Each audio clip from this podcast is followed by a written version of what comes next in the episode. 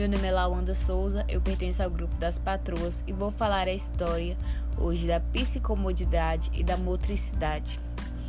A psicomodidade surge primeiramente através da medicina, em específico na área da neurologia, por volta dos anos de 1870 e é a partir da necessidade da medicina de encontrar explicações para os problemas clínicos que estavam existindo, problemas estes que a anatomia, a fisiologia e outras áreas de estudos não tinham as respostas que precisavam.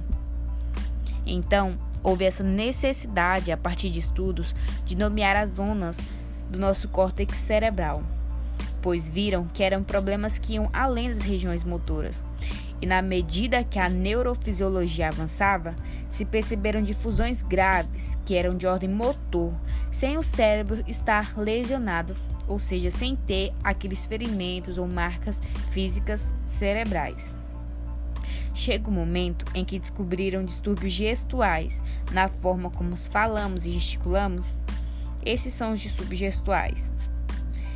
E a partir de estudos e avançando gradativamente, perceberam que eram fenômenos patológicos de ordem motoras.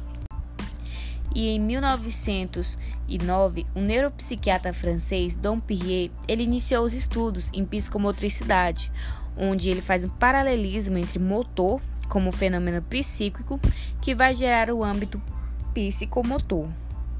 E junto com esses estudos, surge a motricidade, que foi na década de 70 que diferentes autores definiam psicomotricidade como motricidade. E no Brasil vai ser a partir do século 20 que vai começar os estudos, vai começar o conhecimento nessas áreas. E ela vai ser norteada aqui no Brasil por uma escola francesa, que não influenciou só no Brasil, mas também em outros países pelo mundo.